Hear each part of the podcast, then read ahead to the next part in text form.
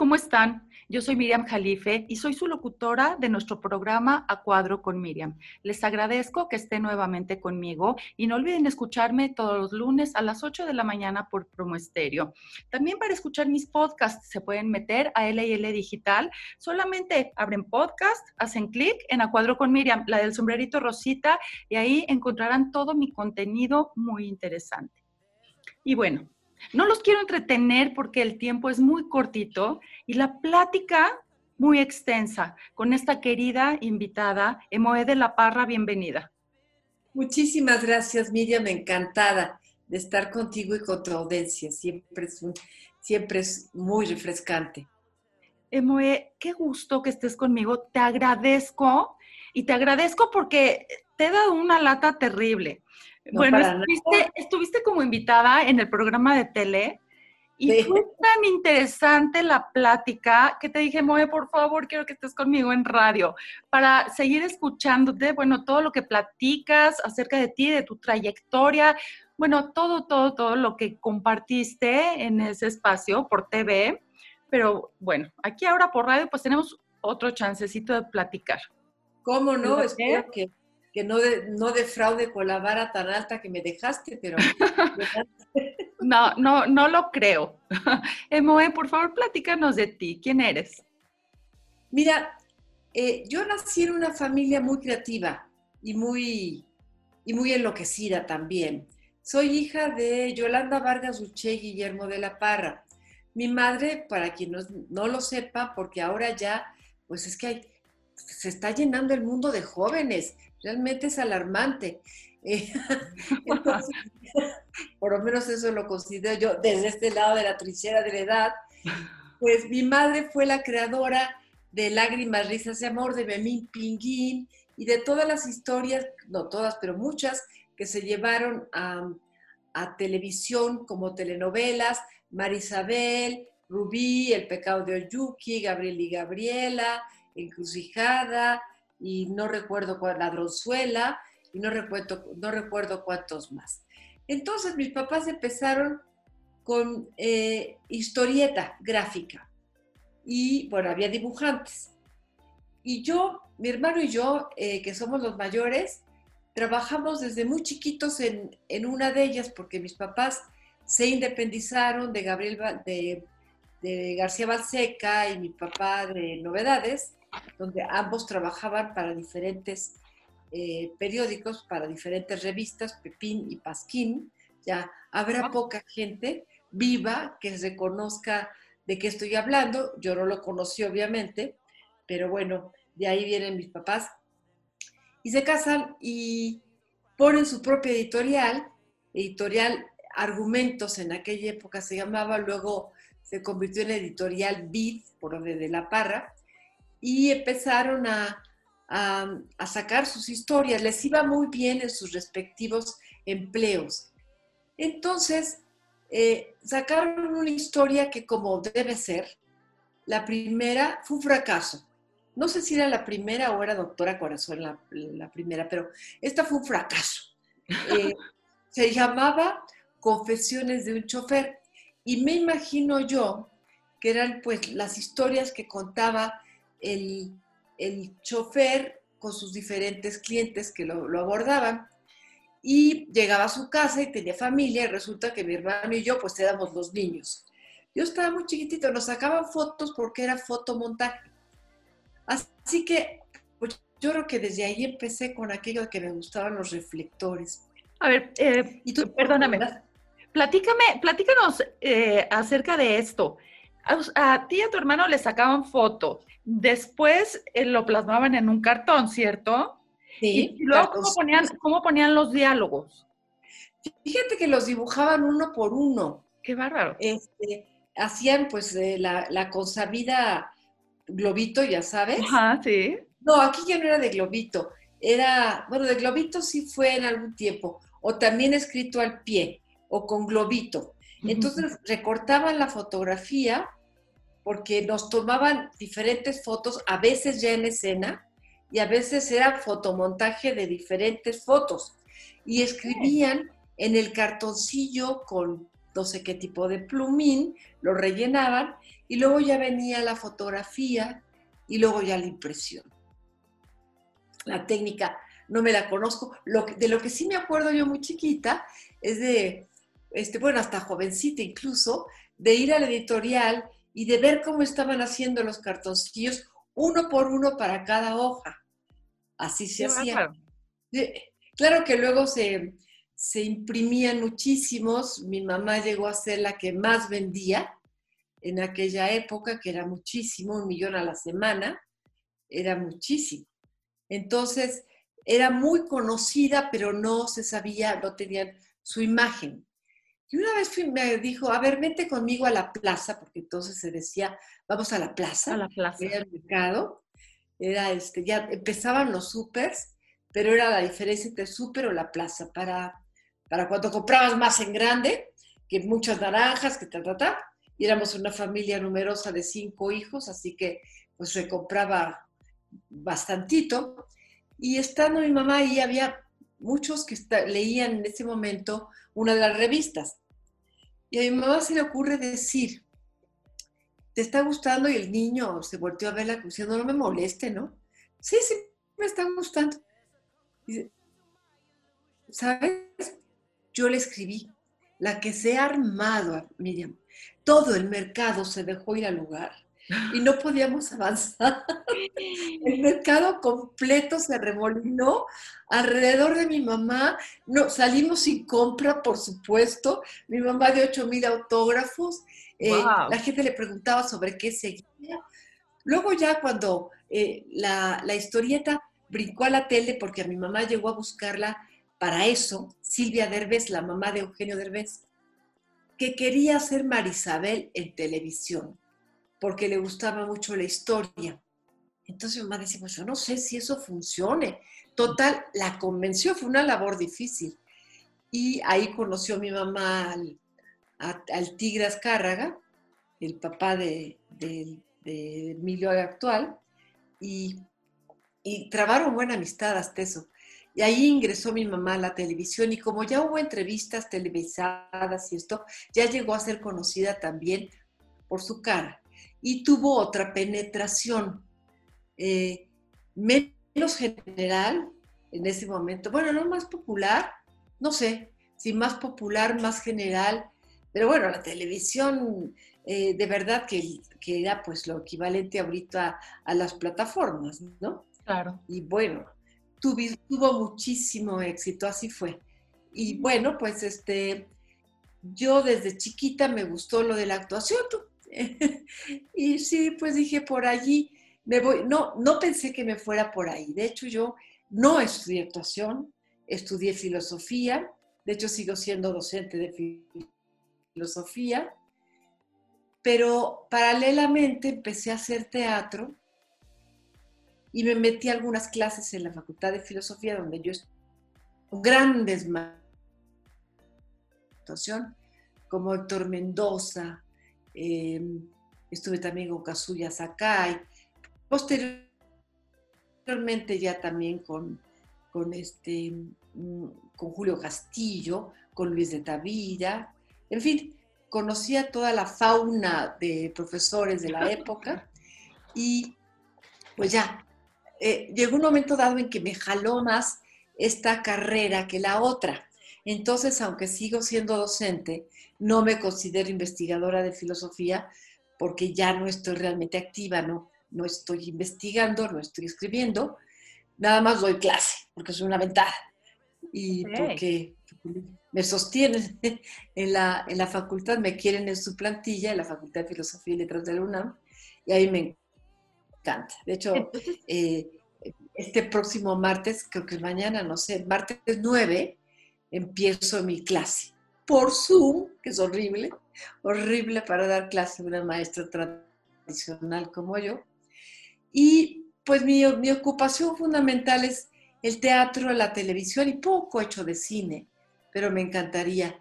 Y en teatro he dirigido, actúo, eh, y la obra que presenté el viernes por Zoom eh, se trata de Confesiones de un misógino. Ojalá tenga oportunidad de presentarle en otra plataforma, porque esa fue función única y nos fue muy bien. E, esa yo la escribí, la actué y la dirigí. Y este. Dime, dime, pues, ¿cuáles son las confesiones de un misógino? La obra se llama así porque haciendo un personaje en un ejercicio surgió un ser rarísimo y ya después le escribí la historia y salió un ser que odia brutalmente a todo el mundo, pero muy en especial a las mujeres. La historia era de un hombre muy solitario, pero ya después la fui entreverando con una historia de amor en la que se ve cómo detesta y maltrata a su mujer, que es realmente con la única que trata, digo, con, el único ser humano con el que trata. Y tiene aversión también al nacimiento, a la vida en general. Entonces, se llama Confesiones de un misógino porque está en, en, primera persona, es decir, el personaje cuenta su vida y cuenta su problema. Y su problema es eso, que por deseo o por amor, y al final se descubre cuál de las dos pesa más, no puede desligarse de una mujer y la odia por esto. La odia porque le coarta su libertad y su independencia, que pensaba que nadie lo iba a lograr, era su, máximo tesoro, eh, o más bien su único, porque es un ser muy desgraciado. Y lo que resultó es una cosa híbrida porque por un lado es una denuncia, por supuesto, a la misoginia, eh, es un, pero también es una invitación a ver los matices que puede tener un personaje misógino, es decir, a ver la parte en la que él también se hiere, se lastima, se mutila, se hace pedazos por odiar tanto. pues en esto puedes, ¿nos puedes dar una probadita de lo que dice esta ah. persona misógina, ¿qué, confiesa? ¿Qué dice? ¿Qué habla? Bueno, para empezar, eh, hago otra voz y una caracterización muy diferente. Es un personaje muy formal, muy poco natural. Me tardo como hora y media en la caracterización por especialistas. No es maquillaje, es caracterización. Y la obra dura nada más una hora, o sea que me tardo más en aquello. Y hago una cosa con la voz, que fue la primera que surgió, déjame ver, tengo que, tengo que calentar tantito, no sé si quieran ver mi calentamiento porque hago... Oh, oh,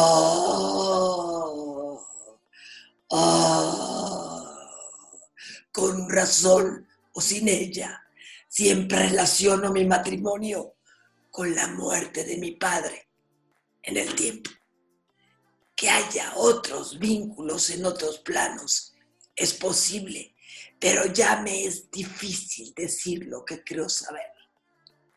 No sé mucho, fui a la tumba de mi padre, eso sí lo sé, y tomé la fecha de su muerte, solo la de su muerte. La de su nacimiento no me importaba en aquel momento, pero unos días después volví para sacar la fecha de su nacimiento. Ahí le paro, ese es el principio de la obra. Pero, y tuve que hacer el principio porque, la verdad, no sé si a todos los actores les pasa, pero a muchos sí nos ocurre, que cuando tratas de tomar una frase de en medio, te tardas. Tienes que empezar desde el principio. Para ir hasta que al, pasaje. Para, para, para, tener el sentimiento, ¿no? O esta emoción.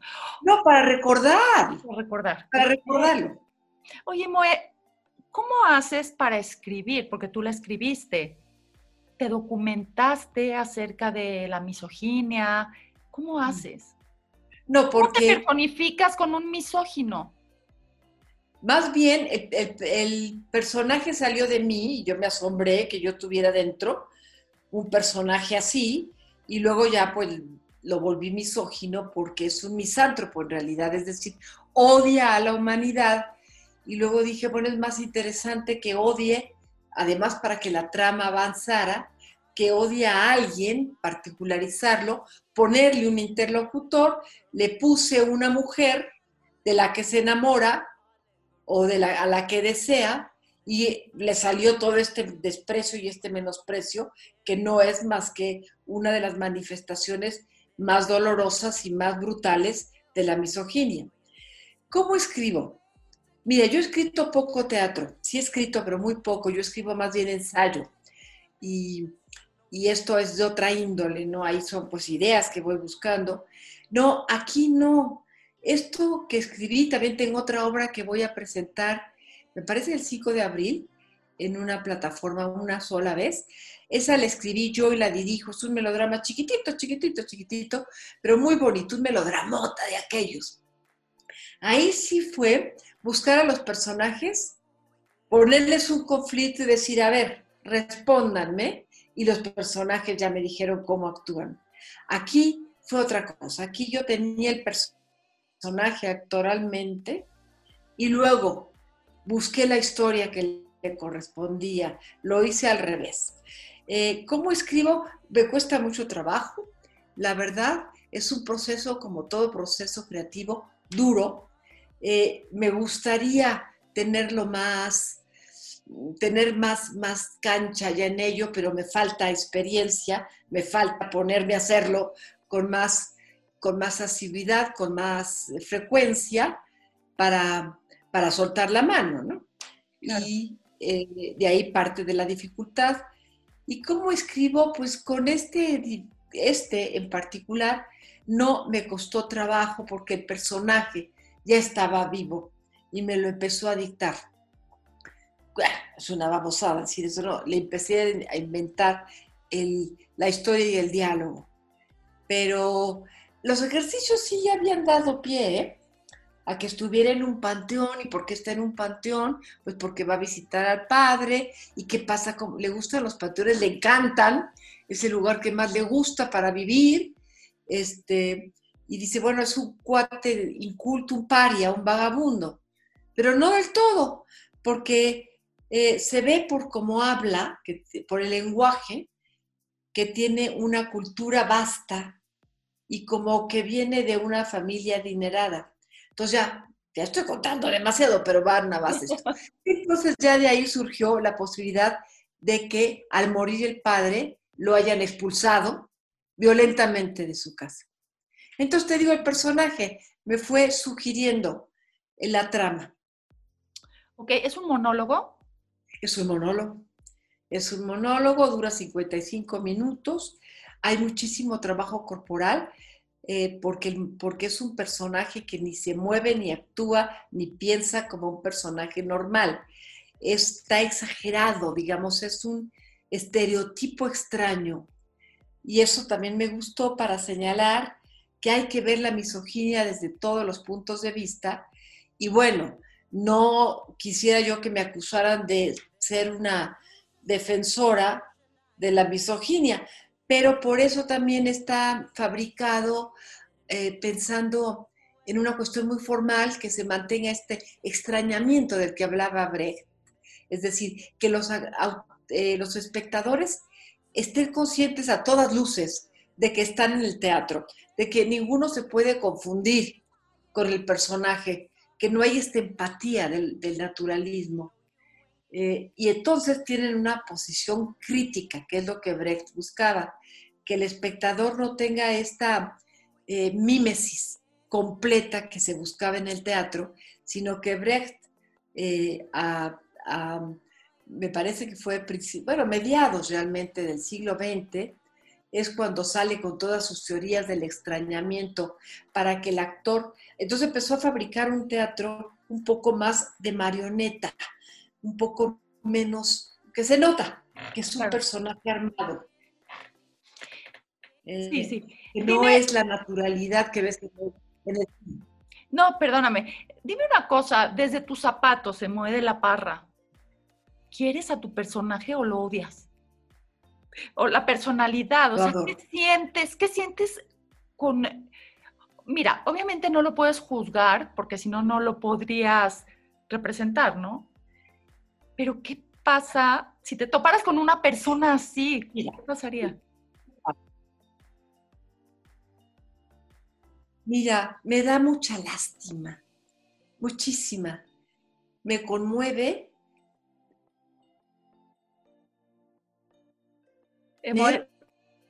Te me estás congelando un poquitín. Si, si pudieras moverte un poquito, creo que tu señal está un poquito fallona. ¿Tú me escuchas? Dios, pues este. Sí, perfecta. ¿Tú no? Sí, sí, no, te, como. Ah, no, sí, ya, ya, ya. Me friseaste un poco. Así pasa, continúa. Y tú también, ¿eh? Así que este. Es lo que pasa desde casa. Eh, no, eh, no, haciendo los programas y ya interactuando desde casa, bueno, es lo que, lo que sucede. Pero bueno, todo, todo entra en la diversión, en el entretenimiento. Es del asunto. Sí, porque esto es nuevo para nosotros todavía y yo espero que, que sea, que no se quede más que como una herramienta paralela, pero si dejamos de ir a los eventos culturales de persona, yo me niego a seguirle en la vida. Ojalá que no. Absolutamente. Ojalá que no. Tú me este, decías, eh, si tú ves, si tú te topas con una persona, sí te daría lástima. ¿Por qué? Porque sufre, él es, víctima, me da es, víctima de, es víctima de algunas circunstancias. De sí mismo, de sí mismo, de su odio a la vida, de su incapacidad de ver al otro. Entonces, más que ver a la mujer, detesta que sea el otro que se le pone enfrente. Él querría estar encerrado en sí mismo como un feto, digamos, toda la vida, protegido, sin salir a la vida, pero pues obviamente está vivo. Entonces, me da lástima, me conmueve. Y por otro lado, las cosas que dice, por muy ofensivas que son, y no estoy eh, hablando en su descargo, son ofensivas e inadmisibles, pero también mueven a risa, porque él no se da cuenta de que este odio lo está consumiendo. Claro, la pobre mujer, pues le va rete mal, como siempre le va mal a una mujer que es maltratada, sea con violencia brutal o con menosprecio o verbalmente, o sea, el maltrato en general para cualquier gente es horrible. Y esta es misoginia porque está enfocado a la mujer en especial. Ok. Aquí, fíjate, a veces, eh, y no quiero ahondar mucho en este tema, pero aquí entra mucho el, número uno, el por qué es misógino.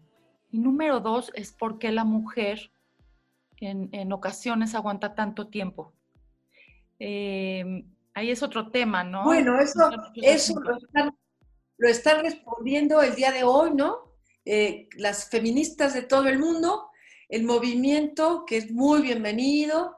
Yo no soy activa, activamente este, feminista ni, ni participo activamente, pero lo aplaudo desde toda, desde mi trinchera más pasiva, porque nunca he estado políticamente involucrada en, ningún movimiento, perdón, eh, por razones personales. Pero el caso es que, eh, mira, lo que se ha descubierto, siento yo, es exactamente, se está desmantelando una forma de ser que parecía natural. Entonces, estaba tan incorporada a la vida de las personas.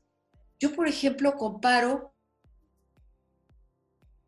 cómo me sentía yo en mis relaciones, en mi matrimonio o como mujer ante la vida y cómo veo a las chicas de ahora, a las mujeres ya, ya hechas, ya, ya, este, de 40 años para abajo, eh, ¿qué, qué prestancia, me da una envidia y al mismo tiempo un regocijo. Y estoy tan contenta de pensar que mi hija ya está en eso y mis nietas, que espero tener algún día, o bisnietas o lo que sea, ojalá. Y si no, tengo ya sobrinos nietos y ya tengo una sobrina nieta, así que ya, por lo menos ella tiene prometida una vida distinta, gracias a que se está luchando con todo. Pero exactamente, ahora es cuando se está, pero ya tiene tiempo, el, feminismo desmantela y demuestra que lo que era natural no lo era. Y que, por ejemplo, el comportamiento sexual no lo define el sexo y ahora ya por eso lo distinguimos del género. Y bueno, ahora además que ya se puede maneras.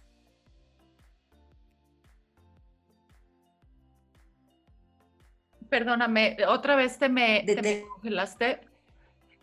Otra vez. Fíjate, te, me congelaste un poquito, perdóname, Moe. Tan, tan interesante que está tu plática.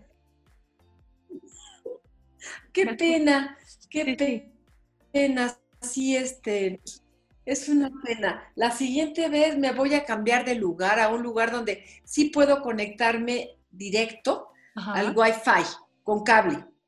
no me acuerdo cómo se hace, pero lo voy a hacer. Ok, ok. Sí, sí, porque mejora la señal totalmente. Así es. Fíjate que es muy importante lo que tú mencionas. Era la normalidad, ¿no? Se veía normal, no se distinguía porque aparentemente era normal, ¿no? A cada uno le correspondía ser el macho protector, jefe de familia, con todos los privilegios y también con ciertas obligaciones desagradables, como ser en principio el proveedor, eh, que no siempre era tan fácil, y tener que dar la cara cuando había peligro. Y a la mujer le correspondía pues ser un apéndice del hombre. Esto sí, por algo la Biblia lo dijo así como una costilla. Ya sabemos que, toda esta, esta mitología eh, en realidad no es historia. Este, uno puede creer en alguna religión, no quisiera meterme en ello, respeto a las creencias de todos, yo eh, personalmente soy agnóstica, pero ya desde ahí empezaba el patriarcado a meterse, como de que somos un una costilla de la mujer o que se fabricó, o sea, somos un cacho de él. Sí, sí. o los dichos, ¿no? Tan comunes. Detrás de cada gran hombre hay una gran mujer. O sea, por, ¿cómo, cómo que detrás, no? Como, ¿por qué? Pues, pues vamos de la mano, no importa. Porque mujer no está al frente. Sí, sí, o de la mano, parejos, ¿no? Somos una pareja y pues vamos, vamos caminando juntos. De la mano. ¿No? Oye, Moem, bueno, sí, platícanos, por favor. No, sí, platícanos, por favor, ¿cómo comienzas tu carrera de actuación? Em, ¿Quiénes fueron tus maestros?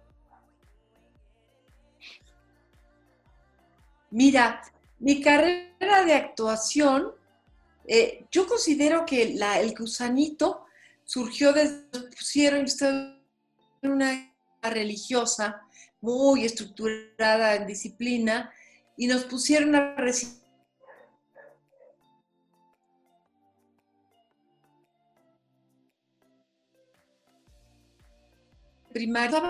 qué tal y el no sé qué tal y el no sé qué tal y todos hacemos la manita y yo pensé algo que se quedó como una revelación para mí. Esto no se hace así y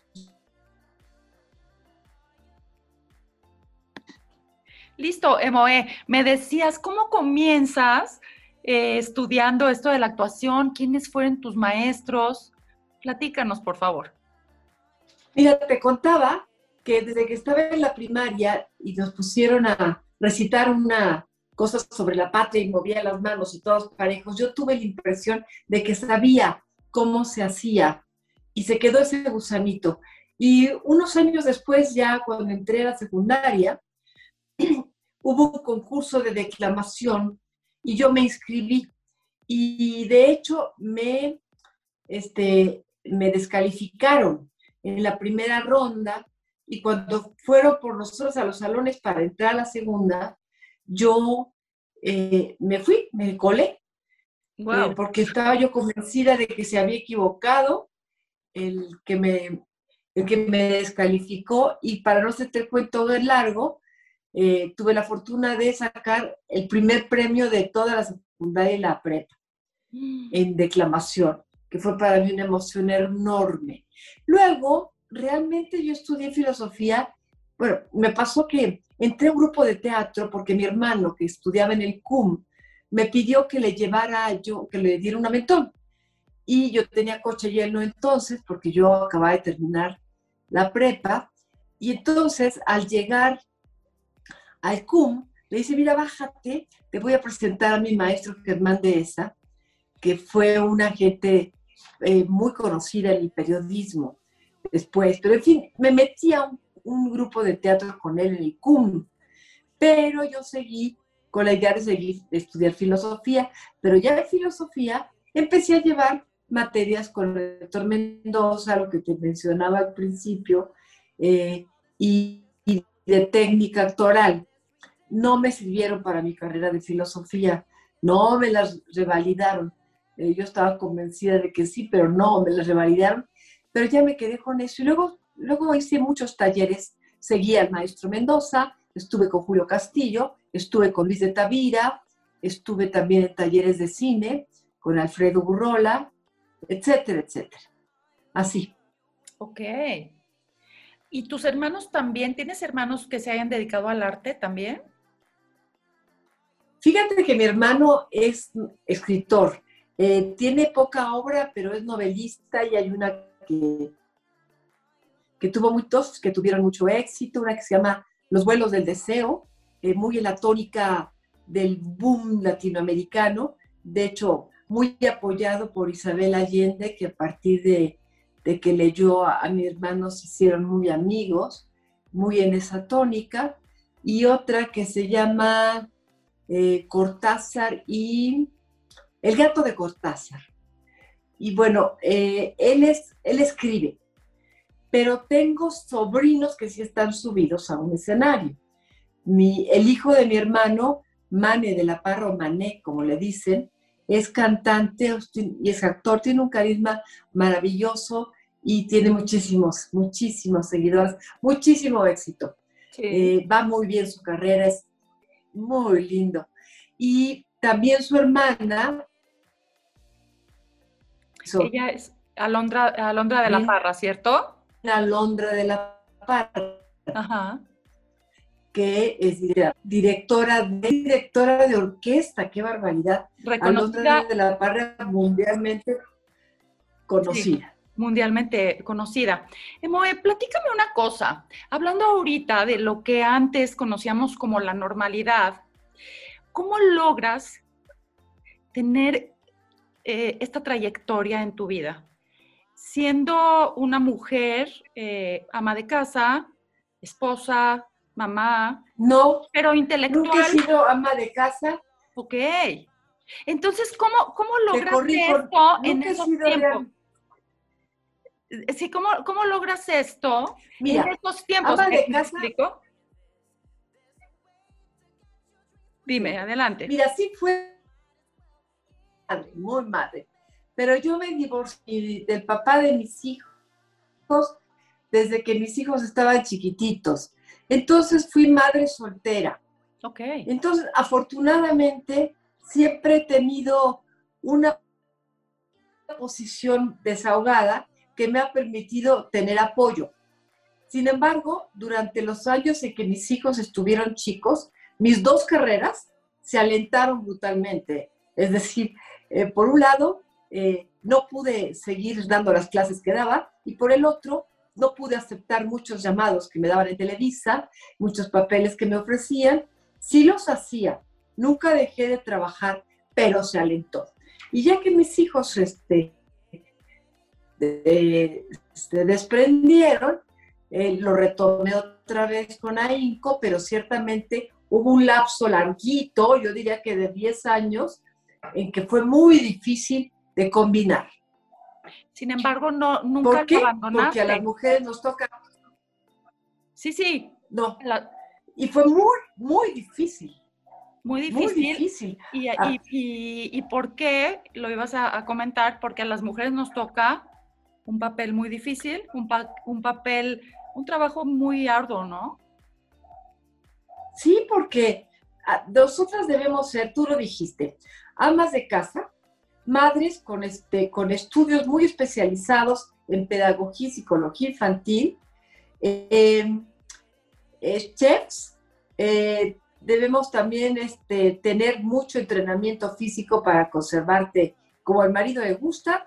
Debemos aprender a poner mesas y a vestirlos, esta es la moda, porque el marido lo requiere.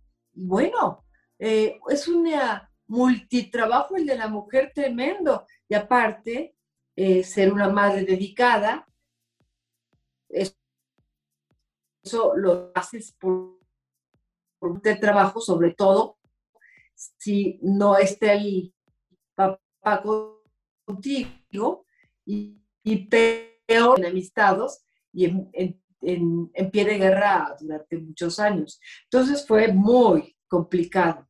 Pero cuando hay una vocación, eso, pues se sigue. Fíjate, además de vocación, carácter porque ese desde chica es quererte dedicar a eso, emprender. Y pues en ese entonces, mira, yo me acuerdo que, mi papá decía, eh, pues, se burlaba de las, de las niñas que querían estudiar preparatoria. Ay, y es que todas quieren ser psicólogas, ¿no? Eh, eh, si, nos pues hubiera venido bien, nos hubiéramos conformado con ser secretarias ejecutivas bilingüe. Y eso porque tenía, tendríamos que tener un jefe a quien atender, ¿no?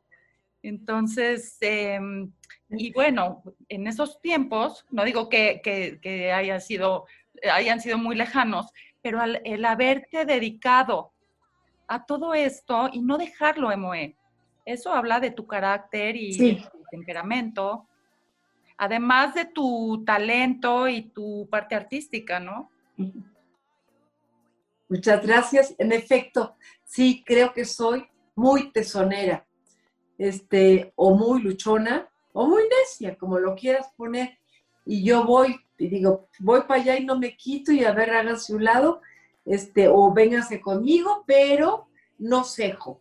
Y bueno, es estar toque, toque, toque, toque puertas y hay momentos en que realmente sí te sientes muy, muy abandonado, muy, muy, es muy, es muy duro este, esta carrera. Eh, afortunadamente ahora ya hay mucho más escuelas, más apoyos. Eh, bueno, desgraciadamente se quitó el, el FONCA sufrió un, revés importante eh, que yo creo que va a redundar en que haya menos apoyos, eh, ya los hay menos, a los, a los creativos y a los actores y a los teatreros. Y esto es una pena, una pena terrible, que sí padezco carne propia, compañeros, y pues porque el teatro es el alimento espiritual que permite a alguien seguir. Claro. Sí, sí, sí. Entonces, este, Oye, y ahora, fíjate, hablas que, eres tesonera. Ahora con esta nueva normalidad, eh, pues ahora has tenido que aprender a dar tus clases en Zoom, porque eres docente de, la UNAM, hacer también tus obras y tus puestas en escena por Zoom o virtuales o por streaming, como, como se, se quieran llamar pero es un nuevo aprendizaje. A lo mejor cuando creías que ya tenías todo el conocimiento artístico, te sale algo nuevo, ¿no? Tuviste que aprender otra realidad. En efecto, mira, yo estaba enojadísima. Decía, no, esto no es teatro, este, no, no me gusta, yo quiero, en las críticas, reseñas que escribo, porque no son críticas de teatro, ponía el teatro con aroma de presencia. Es decir, presencial se dice ahora, ¿no? Y, que yo lo extrañaba y de hecho que escribí un, un articulito, una, de las reseñas es sobre el teatro quejándose de qué, lo, qué es lo que le pasó, que lo tienen congelado, que está encarcelado. Porque yo estaba muy enojada, pero bueno, em, adáptate o muere, ¿no? Eh, me, de repente surgió la posibilidad de hacer esto y ya, eh, en realidad he hecho poco, pero Una fue con live streaming, o sea, efectivamente yo estaba ahí actuando. Mm, te mueres de los nervios porque se te va la señal, porque... Eso. Y en una de las funciones se me fue y Alberto Estrella, que era mi interlocutor en ese momento, empezó a decir cualquier barbaridad hasta que yo logré reconectarme otra vez, porque ahí sí no podíamos pausar, estábamos en, live streaming. La que hice el viernes, eh, la presenté yo con una, es decir, estuve ahí presente y también la cerré para platicar con el público, pero esa sí está pregrabada.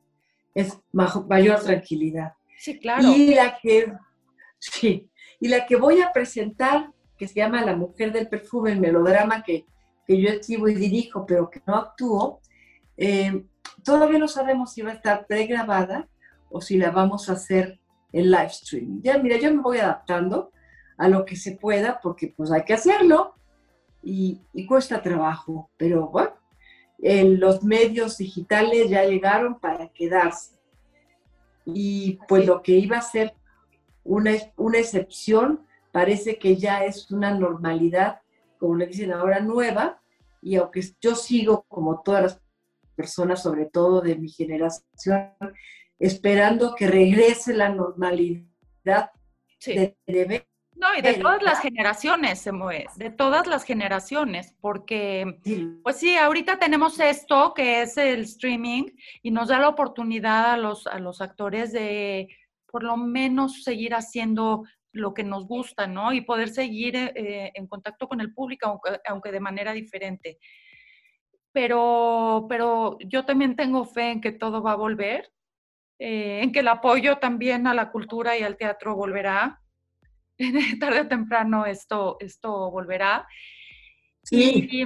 Y, bueno, te quiero platicar que voy a tener a Alberto Estrella próximamente en el programa de TV con una apuesta eh, con, con, la maravillosa Ángeles Marín, en una apuesta que están trabajando. Así es que, este, pues ahorita que lo mencionaste, te, te, comento esto. No te oí, te ve. ¿Tú me ves? Sí, sí, te veo, pero congelada. Emoe, qué gusto, eh, qué gusto que hayas estado aquí. ¿Me escuchas? ¿Me escuchas? Te escucho y quiero agradecerte Claro, claro, te escucho. Te agradezco mucho. No, no, te, agradezco. mucho esta invitación. Siento, siento, que hayamos tenido estas interrupciones, eh, pero pues la nueva normalidad tampoco es perfecta. Emoe, contenerte en este espacio y poder platicar contigo, mira, es más que suficiente de verdad te agradezco mucho. Eh, rapidísimo, por favor, dinos rapidísimo, proyecto y fecha. Pues es la mujer del perfume que, dirijo en una plataforma el 5 de abril, en la plataforma Teatro Breve de Chihuahua. Pueden entrar a su página en Facebook. Eh, y por ahí estoy pergeñando otras cositas, incluso da algunas funciones de confesiones de un misógino en vivo y también estoy por allí eh, buscando otra cosa, pero no me gustaría hablar de ella todavía porque a lo mejor ni se hace, ya ves que no, que somos supersticiosos y pensamos que si hablamos mucho de ello, no se hace. Así es, pero nos vas a mantener informados porque estoy segura de que, la audiencia va a estar, bueno, en expectativa. Y Emoe, tus redes sociales tienes tu página de eh, Confesiones de un Misógino, Emoe de la Parra, ¿cierto? Emoe de la Parra. Ok. Este, y estoy, estoy también, está la página de Emily. Emily. Y de Señora Klein.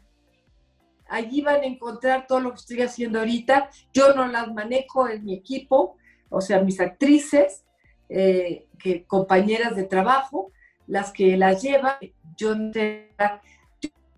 yo me mantengo, mantengo una sola virginidad en el mundo, redes sociales, soy virgen. Muy bien. Oye, Moe, ¿se te puede leer en alguna revista, algunos artículos que nos puedas recomendar?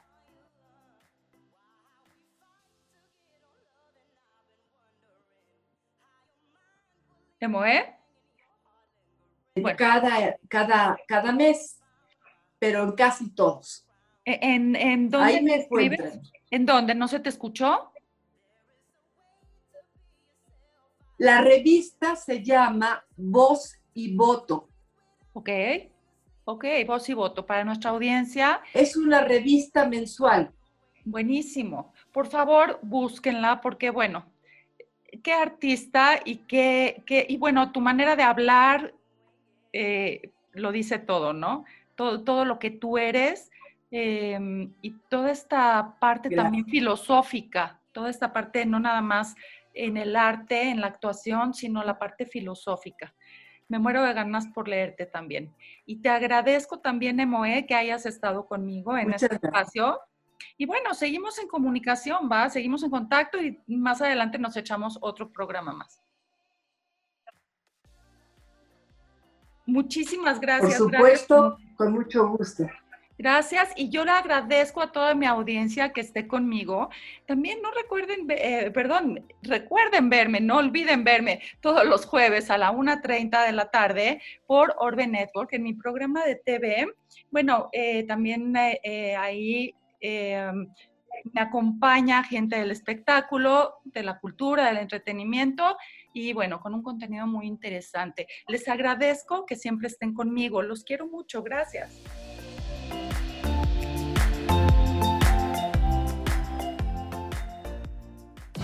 Bye.